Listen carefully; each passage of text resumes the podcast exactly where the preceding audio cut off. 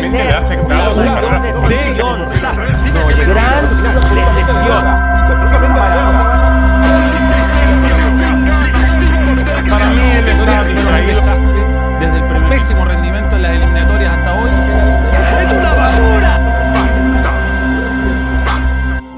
Soy Diego Rosales y esto es El Rebote, un espacio donde busco aprender de gente exitosa a partir de los momentos en los que fallaron, se equivocaron o tocaron fondo y cómo los utilizaron para impulsar sus carreras y sus vidas. Los invito a que aprendamos juntos de cada uno de estos ejemplos de vida.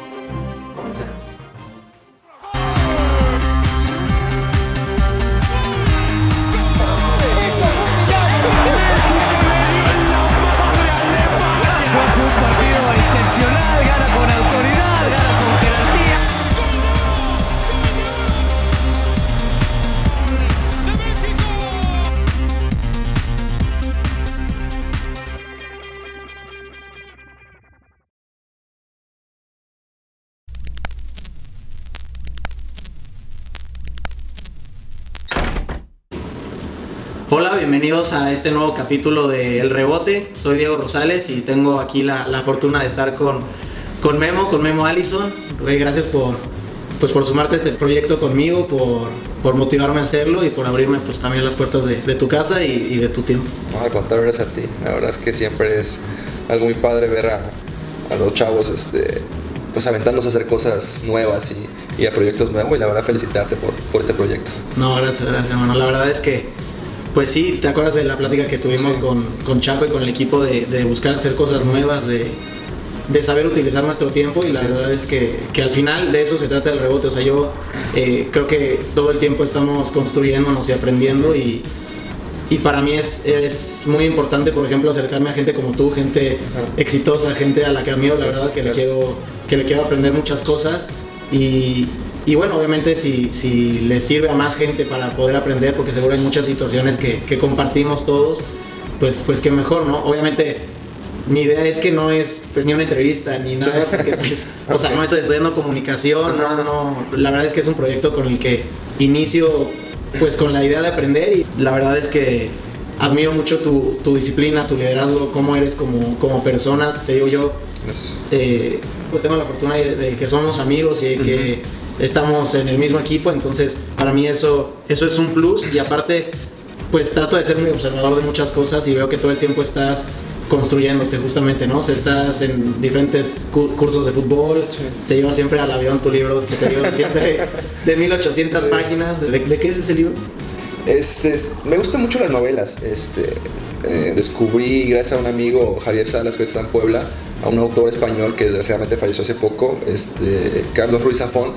Entonces tiene, un- tiene unas novelas ambientadas en, en- en Barcelona, en la época franquista. Y la verdad es que están muy buenas. La verdad es que me atrapa mucho eso, el, el- el- misterio, el suspenso, eh, las historias sobre todo que, que- que cuentan ese, ese tipo de novelas. Y, este, y hace poco leí un libro que eh, tenía mucho rato que, que lo había visto. eh, un compañero igual, Adrián Aldrete, lo estaba leyendo y me pareció interesante. Se llama de, de animales a dioses y, cuenta la historia de, de la evolución de la humanidad. ¿no? Entonces apenas lo, lo empecé, pero pues también está muy bueno. te enteras de por qué a veces somos como somos, porque traemos instintos muy arraigados en, en la cabeza y, y a veces tú dices, pues, la verdad es que esto no me funciona, pero pues nosotros ya somos así, o sea, estamos Sí, sí, es por naturaleza. exactamente por naturaleza, entonces también, también está, está muy bueno, está muy bueno, la verdad es que me gusta mucho leer. Y que aparte todo lo relacionas, me imagino, con, con el fútbol. Sí, sí, sí, sí, hay muchas cosas que, que, que me gustan, te digo, los, los cursos estos que hago este, igual me ayudan a, a ir creciendo, ¿no? Eh, la, la finalidad de todo esto es que yo sé que el fútbol es corto, ¿no? Si yo algún día me voy a retirar, voy a, ser- voy a dejar de ser jugador, ¿no? Entonces, ¿qué va a pasar después de eso, no? Y todos, todos los futbolistas se lo deben de preguntar, ¿no? Llega un momento en que esto se acaba y, y tienes 35 o 40 años y eres una persona que ha vivido la mitad de su vida, ¿no? Entonces, te falta la otra mitad y ¿qué vas a hacer? Entonces, mi, mi sueño, la verdad, porque sí es un sueño también, es poder ser director técnico y poder dirigir en, en ligas de mucho prestigio aquí en México y, ¿por qué no, en Europa también? La verdad es que me encantaría. Claro, justo eso te iba a preguntar, que, que en qué faceta te veías, porque obviamente pues hay, hay gente que se ve más como directivo, más como entrenador, pero tú la cancha es lo que... Sí, a mí me encanta. Yo, yo- realmente me conoces, sabes cómo soy. Me gusta ahí estar este, hablando y dirigiendo desde la portería y la verdad es que es algo que me apasiona muchísimo poder, poder ser director técnico en algún momento y, y poder manejar un grupo, ¿no? Sí, y todo eso, digo, yo lo veo como que es ambición, ¿no? O sea, estás en tu etapa de jugador y ya estás pensando en lo que sigue y en cómo seguir creciendo.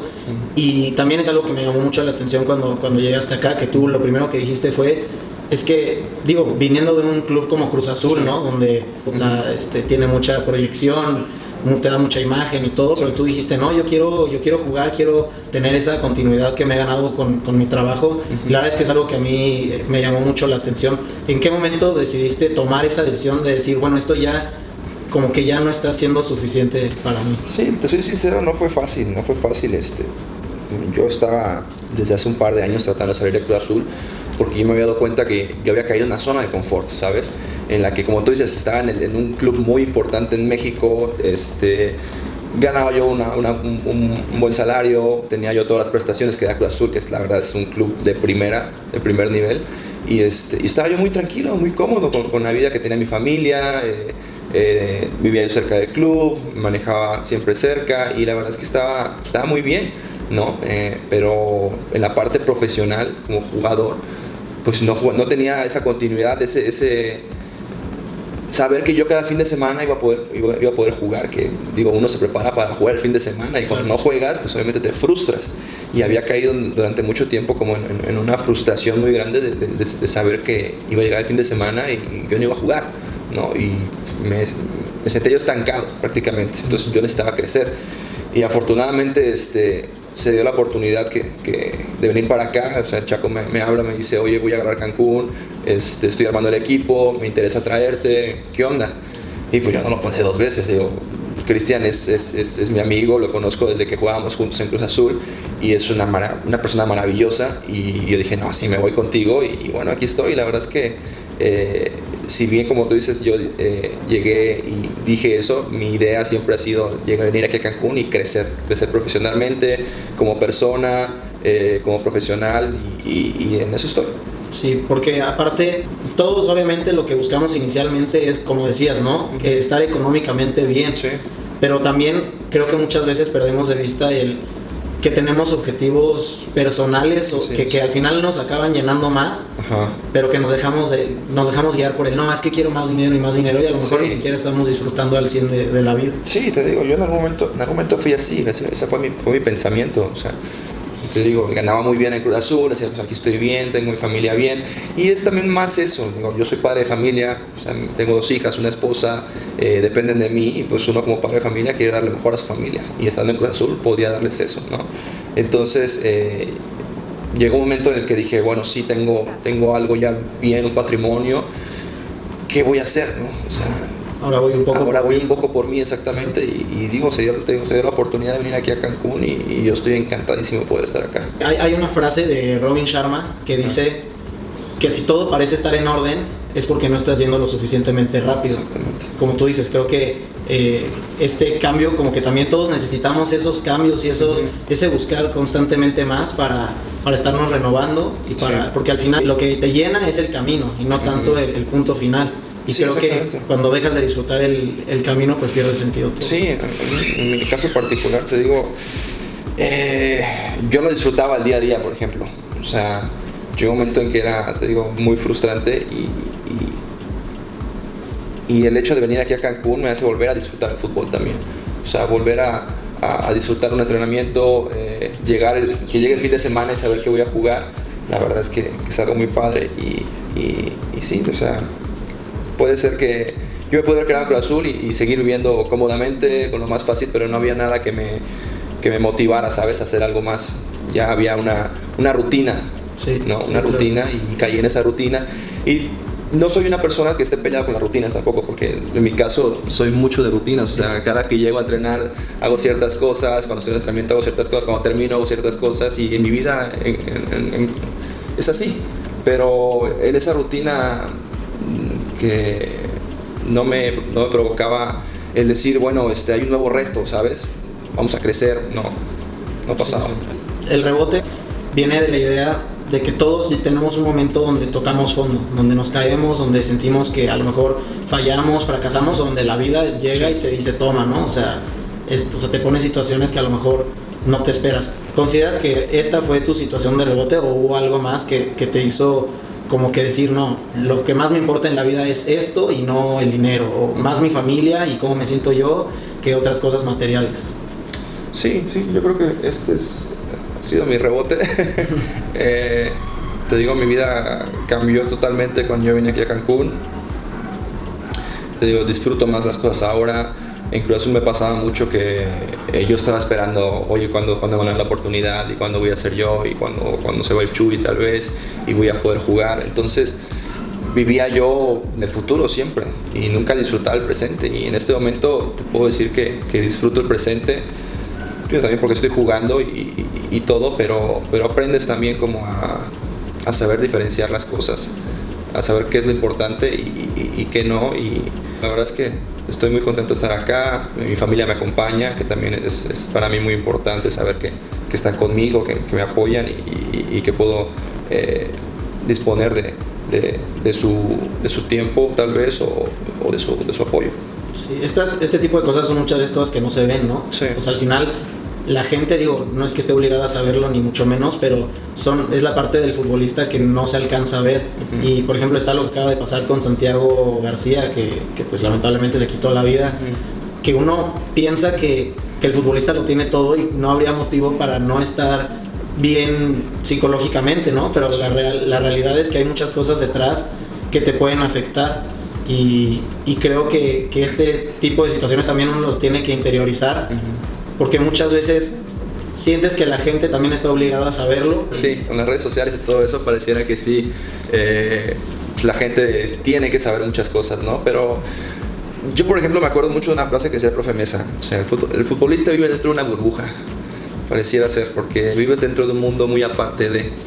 Pero sin embargo, dentro de ese mundo pues, te pasan cosas buenas, malas, eh, depresiones, este, ansiedades, este, fricciones con, con- con algún familiar, con tu pareja, con algún amigo que, que provoca eh, cierto malestar y, y la gente obviamente no lo sabe. ¿no? Un futbolista tiene que rendir sí o sí este, cada entrenamiento y cada partido y muchas veces emocionalmente, anímicamente no estás bien, sin embargo estás obligado a, a hacer las cosas bien y, la gente muchas veces no se entera. Aparte la gente está más preocupada por, por, por saber si ganas mucho, si, si qué carro traes, en qué casa vives, qué novia tienes, entonces y si se enteran de, de algo por lo que estás pasando, estás sufriendo, pues muchas veces la gente hace, eh, como dicen, leña del árbol caído y- y- y te empiezan a, a machacar, ¿no? Ahorita, por ejemplo, creo que está lo, lo del chicharito que parece que, que se está separando de la esposa y pues todo el mundo está ahí pendiente de ver qué pasa, ¿no? Porque Chicharito esté, por ejemplo, ahorita yo lo sigo mucho en Instagram y no porque el Chicharito se esté preparando para el, para el torneo que viene, ¿no? Sino que la gente está pendiente de lo que pasa, eh, quiere saber qué está pasando con, con- con- su vida, ¿no? Sí, sí, la- Entonces- y es un tema a lo mejor hasta complicado porque al final tenemos de alguna forma que entender que el fútbol es espectáculo para la Sí, gente, ¿no? Y sí, que al final somos actores de- dentro de una película o podemos ser héroes o villanos de, la- de esa, de esa película, ¿no? También muchas veces nos, nos cuesta entender que dependemos de crearnos una imagen. Sí. O sea, por muy, no sé, yo podré ser muy tranquilo, pero a lo mejor la imagen que necesita ver la gente es la de un güey duro y Sí. que mete y que grita, y a lo mejor no soy así, Sí. pero lo que más me ayuda es también, entendiendo que somos parte de un espectáculo, crearnos esa personalidad. ¿no? Sí, es ese personaje. Yo lo, yo lo veo mucho, por ejemplo, con, con el Tuca Ferretti, que tú lo ves y se te hace el tipo más duro y más regañón y más enojón del mundo y, tú platicas con jugadores que han estado con él y dicen, no, para nada, o sea, sí, en la cancha es muy exigente, pero lo conoces fuera de la cancha y es una persona como todos, o sea, se ríe, cotorrea, te habla bien, este, platica contigo y, sí, muchas veces eh, te creas un personaje, ¿no? También pasa mucho que eh, tú fuera de casa eres una persona a veces porque tienes que ser esa persona, en el trabajo sobre todo, y dentro de casa, pues, eres- dentro de la intimidad de tu hogar, pues ya puedes ser quien verdaderamente tú eres, ¿no? Claro. Como, como abrirte y, y- y tener esa tranquilidad de que tu gente te va, te va a respaldar o te va a cuidar, ¿no? Y afuera de casa sabes que las cosas a veces son muy, muy exigentes o, o muy pesadas y tienes que tienes que luchar contra eso, ¿no? Y a veces tienes que convertirte en, en el enojón, en el regañón y todo eso, pero es parte de, ¿no? Es parte de, digo, en la cancha somos unos y, y fuera de la, de la, cancha somos otros. La competitividad es, es muy grande y, y, muchas veces esa, esa, competitividad te hace, te hace ser así como que más, más exigente contigo mismo y con los demás. Pero, ¿Y tú consideras que tú, por ejemplo, te has hecho consciente o inconscientemente un personaje para ti? ¿O crees que tú sí siempre has tratado de ser transparente en la forma que eres dentro y fuera? Sí, eh, yo creo que he tratado de ser lo más coherente eh, dentro y fuera. Eh, trato de manejarme siempre eh, como soy, si te das cuenta. A mí me gusta hablar con todos y platicar con todos y, y hablarles a todos por, de, igual, de igual manera.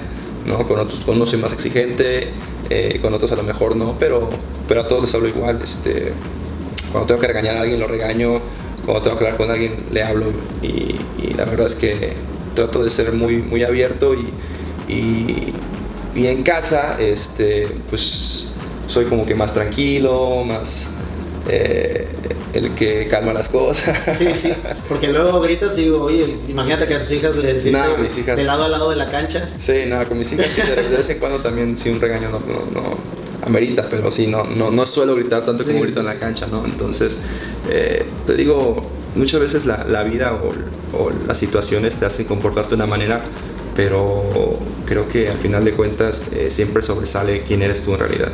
Entonces, ¿qué pasa si te haces de, de un apodo que pegue? ¿No? O sea, por ejemplo, digo, por, por, poner un ejemplo, el Shaggy Martínez es muy buen jugador y todo, uh -huh. pero el, el, apodo pega, o sea, el apodo dices, es el Shaggy, o sea, sí, sí, sí. dices, ¿a quién se le ocurrió? O sea, yo, y te empiezas a pensar y dices, bueno, ¿qué apodo, qué apodo puedo hasta forzar, no? O sea, -huh. tú has pensado, no sé, en yo, yo quiero un apodo que se, que se me quede. no, la verdad no, la verdad no he pensado mucho en apodos. Digo, a mí me gusta que me digan Memo o, o Guillermo, o como, o como, quieran. La gente me conoce como Allison y, y, así es como, como me habla la gente. La verdad es que no, nunca, nunca me han gustado los apodos. Digo, aquí en el fútbol es que abundan, todo el sí, mundo sí. tiene uno y, y, no te bajan de, de ese. Pero no, la verdad es que no, no, no he pensado en un apodo. Ahora, hay, como te decía, rebote de, dentro de la vida del fútbol, que son los que obviamente más se conocen, y hay rebotes fuera, ¿no? Uh -huh. Que nos construyen o nos cambian. Sí. Eh, ¿Consideras que has tenido algo así en la vida? Sí, eh, cuando, cuando yo salí de casa a los 15 años eh, para jugar fútbol, creo que fue un, un, cambio radical en mi vida, ¿no? Salir de casa, irte a vivir con 30, 30 otros 30 jugadores en una casa club es un cambio eh, radical. Eh, creo que ese fue uno porque eh, me marcó. Yo en mi casa era, pues dependía de mis papás, mi mamá prácticamente lo hacía todo y, salí de casa y me volví una persona más ordenada, más responsable, más disciplinada y en ese aspecto creo que, que sí, sí cambió mucho mi vida. después a los 20 nace mi hija la más grande, nace Krista y, y, me, me, casé, me casé con mi esposa, Michelle y este, e igual fue, otro momento de, mucho cambio ¿no? eh, en mi vida. Eh, pasar de ser el, el no sé, el, el, muchacho desmadroso que iba y venía a ser el papá, el padre de familia, pues la verdad sí fue, fue, fue muy fuerte, ¿no? Decir, bueno, ahora tengo esa responsabilidad, eh, tengo que cuidar de ellas, tengo que ver por ellas, me hizo igual igualmente ser todavía más disciplinado, más responsable de lo que ya era, ¿no? Entonces también, eh, otro, eh, cuando fallece mi papá, también fue como un, golpe muy, muy fuerte para mí. Eh, el saber que ya no contaba con, con, esa figura, ¿no? Porque para mí mi papá siempre fue como la figura paterna de, del hombre responsable que va a trabajar, que le da a toda su familia, que, hace que, que, cuida de ellos para que nada les falte. Entonces papá me enseñó mucho, mucho eso, ¿no? Eh, sobre todo la responsabilidad y, y, el trabajo, ¿no? La puntualidad y todo eso. Mi papá era chapado a la antigua prácticamente, entonces mi papá era de pañuelo, entonces imagínate qué tan, okay. qué tan chapado a la antigua era. Entonces eh, me, me, dejó mucha, muchas enseñanzas muy padres. Y cuando él fallece, eh, sí fue un momento como decir, bueno, a ver, este, qué estoy haciendo con mi vida, qué quiero cambiar, eh, qué me gustaría eh, hacer ahora y, y, y, fue, fue un momento, sí, es medio complicado, pero sí que, que me hizo pensar muchas cosas. Son situaciones que te mueven el piso Sí, y que te hacen reacomodar todo. Pero mira, qué, qué chingón, de alguna forma, que te hiciste de esa forma. O sea, Sí. tú, tú hablas de alguien que es trabajador y que cuida mucho a su familia y que se debía a su familia y acabaste haciéndote como él, ¿no? O sea, Sí. tomando definitivamente las mejores partes de él. Sí. Eso eh, habla de cuando usamos una situación a nuestro favor de alguna Sí, forma, ¿no? Porque al final son situaciones que uno nunca quiere, nunca espera Ujú. pero que tenemos de dos, ¿no? Tomarlas para bien o, o hundirnos en eso y que realmente no nos produzca nada. Sí, exactamente, digo, la vida siempre va a estar llena de situaciones. Eh, depende de ti eh, cómo las quieras ver, ¿no? Si te quieres victimizar siempre, ya, ay, pobrecito de mí, y, y ahora qué voy a hacer, o, deci- o decir, bueno, a ver, tengo este problema o esta situación, y, y a ver, ¿cómo le puedo dar vuelta? ¿Cómo puedo ver el, en lugar de ver el vaso medio vacío, ver el vaso medio lleno, ¿no? Y, y cambiarla y revertirlo, y la verdad es que no es fácil, pero, pero cuando te das cuenta que tienes ese poder, eh, te cambia totalmente, totalmente el chip. Claro, porque al final todos tenemos ese poder, como dices. Sí, exacto. La cosa es que hay mucha gente que a lo mejor no, no lo usa y para mí esa es, esa es la pequeña gran diferencia entre la gente que tiene éxito y la gente que no, ¿no? La gente que se queda a lo mejor atorada en ese tipo de situaciones y la gente Sí. que lo usa a su favor. Pasa algo muy chistoso porque, y seguramente te pasó a ti, o sea, cuando la gente sabe que eres futbolista, eh, siempre tienen algún primo, sobrino, hermano, o incluso ellos mismos que te dicen, no, yo también era futbolista, pero pues yo no llegué porque o me lastimé la rodilla, o había que pagar, o había que ir a tal parte, o había que... a- a- le con tal caía al persona". Sí, exactamente, exactamente, o sea, y siempre hay un pretexto. Digo, tú lo habrás vivido, o sea, para nosotros o sea, siempre había una situación, siempre, a ver, o te tenías que ir a tal parte, o pasabas hambre, o no tenías para zapatos, o no tenías para ciertas cosas, y sin embargo le buscabas y le buscabas y le buscabas, ¿no? Entonces a mí me da, me da mucha risa es- es- es- esas personas, y no es por, por, por hablar mal de ellas, ¿no? Pero te das cuenta cómo uno piensa de otra forma y la gente piensa de otra. Al final entra un poquito la frase, digo, no es que no haya circunstancias externas que Sí. influyan, pero sí entra un poquito la, la frase de querer es poder, ¿no? Sí, exacto. También por ahí sale, sale un estudio donde se demuestra que los jugadores que la sufrieron un poquito más Ajá. son los que acaban triunfando porque a lo mejor son, es lo que te hace valorar mucho la situación donde estás, este, hacia dónde quieres ir, qué es lo que quieres lograr. Y a lo mejor la gente que se quedó un poquito más eh, tranquila con el lugar donde estaba es la que no pudo desarrollar esa ambición la Fíjate, justo hoy en la mañana estaba leyendo una, una anécdota de Menotti eh, con la selección argentina. Este, cuenta que van a ver a, a los alemanes entrenar y pues todos se quedan así de que, bueno, tan cabrones. Sí, sí, sí. ¿no? Grandes, fuertes y técnicamente muy habilidosos con un ritmo impresionante. Y uno de los jugadores va y se le acerca y, y le dice, oiga, profe, pues estos están fuertísimos. ¿Cómo le vamos a hacer? ¿Cómo le vamos a hacer, no? Ajá. Y le- le- el, el técnico Menotti le dice, ¿tú crees que ellos hubieran aguantado la vida que tú tuviste? En el barrio que tú tuviste, la pobreza que tú viviste, ¿tú crees que ellos hubieran podido? ¿Quién es más fuerte, tú o ellos? Y dices tú, Sí, es- sí, sí. te la cambia totalmente, te la cambia totalmente, pero sin embargo, eh, a veces creemos que, que no nos damos el mérito, ¿sabes? No nos damos el mérito de, de- de- de decir, bueno, verdaderamente yo pasé por cosas, pero logré hacer esto, ¿no? Los- me superé, superé esas situaciones y a veces creemos que eh, no somos tan fuertes, pero sí lo somos. Pero fíjate, nos pasa mucho eso. Muchas veces en este afán de, no, es que no me quiero ver agrandado. Sí. No quiero que piensen que me siento más de lo que Sí, soy. sí. Nosotros mismos como que nos empujamos hacia abajo y si soy muy bueno y a lo mejor inconscientemente decimos, no, no, no me voy a lucir tanto para que no piensen que ya me pierdo la humildad, bueno, sí, ¿no? sí, no, o sea, también, como tú dices, hay que darnos nuestro, nuestro propio valor. O sea, hay que.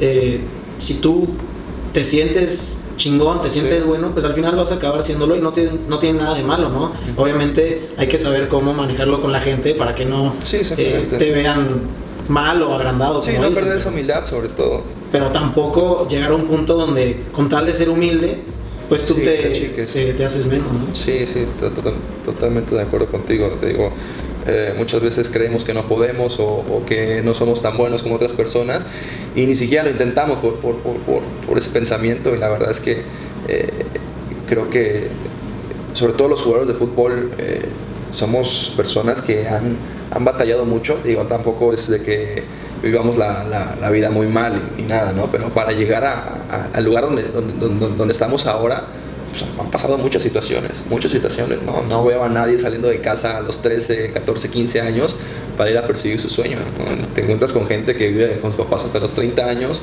y que pues no han hecho nada de su vida, pero les gusta criticar al futbolista que dice, bueno, es un burro, no estudió o, o nada más pateó una pelotita y sí, bueno, pero tú no sabes toda la historia, ¿no? Y Cada también hay situaciones que te enriquecen, ¿no? O sea, por mi parte, por ejemplo, eh, si bien eh, mi familia no es que nos hiciera falta la comida, Sí. siempre teníamos lo suficiente y todo. Por ejemplo, el, fútbol me dio la oportunidad de conocer Europa, ¿no? Que a lo Sí, mejor era algo que yo hubiera visto muy lejano en otras, en otras circunstancias y que con Pumas tuve la oportunidad de hacerlo. Y te va dejando cositas que a lo mejor en esos 10 años, 15 años que dura la carrera, vives cosas que a lo mejor hay personas que viven al- a lo largo de su vida o que a lo mejor hasta nunca lo alcanzan a vivir. Sí, si eres listo y, y- y- ves las, las situaciones con, con claridad, aprendes muchísimo. Aprendes muchísimo. o sea, el hecho de viajar a otros países te abre mucho el panorama de, de que no solo se vive de una forma, no solo se piensa de una forma, sino que hay varias, hay varias culturas y hay varias formas de pensar y, y hay otros, otro, otro mundo, por, por así decirlo, ¿no? Y la verdad es que es, es algo muy grande que te da el fútbol. A mí también me, dio la oportunidad de salir y, cuando salí, este, pues era algo yo decía, me gustaría vivir en tal parte, me gustaría ir a jugar a tal parte, me gustaría no sé, estudiar en tal parte, y ya no te quedas como mucha gente que eh, se queda dentro de su, de su huevito y no sale y no aprende nada y se queda pues, encerrado en su mundo. Yo, yo soy de un, bueno, no soy, bueno, mi mamá es de un pueblito de, de 1500 personas y, y a mí me da mucha risa, por ejemplo, porque siempre contaban eh, la- los que salían del pueblo, ¿no? Los que salían del pueblo eh, cambiaban de novia, ya no querían regresar al pueblo, querían irse a vivir a otra parte, porque obviamente descubrían que había ot- habían otras cosas. sí. Cuando vivían en el pueblo, pues era lo mismo, lo mismo, lo mismo, y, y no salías. Y, y sales, y, y la verdad es que es muy enriquecedor porque te das cuenta de muchas cosas. Sí, totalmente. Ya para terminar, Memo, nada más este, agradecerte otra vez por, por el espacio, por el tiempo. De verdad que estas pláticas, justo hablando de, de cómo nos enriquecemos a lo largo de la vida, estas pláticas para mí pues son muy enriquecedoras. Espero que para, para mucha gente también puedan serlo, o por lo menos para una persona más. Sí, Y- exacto. Y, y otra vez, pues gracias por, por abrirme las puertas de tu casa. Digo, ya, ya me las hayas abierto varias veces aquí. Te caemos luego Sí, está bien. de, de pesados, pero... La puerta siempre está abierta. Y no, agradecerte a ti, verdaderamente felicitarte. Eh, el futbolista tiene mucho tiempo libre, de repente, y no lo sabemos ocupar. Y cuando lo ocupamos para algo verdaderamente enriquecedor, la verdad es que es, es digno de admirar y, y la verdad te felicito por eso. Eh, te veo y te veo estudiar y ahora meterte a este proyecto y aparte en el fútbol estar metido y la verdad es que habla muy bien de ti y, y nada, la verdad es que eh, así como eres te va, a ir- te va a ir muy bien, te va a Gracias. ir muy bien. Muchas gracias, hermano. Pues muchas gracias a todos por, por escucharnos y estamos atentos para el siguiente capítulo del rebote. Cómo- cómo- Sí, salimos, ¿no? Sí, salimos. Sí, lo más que no lo ves. Es que te sí, me tapa. la- Yo desde aquí, desde donde estoy, si no, Ah, sí, es cierto. sí sale bien. Chicos, si te quedas hasta acostar, sales, güey. Sí, ¿verdad? Listo. Está, hermano. Ah, huevo. Me, me mamó. Me mamó. Me.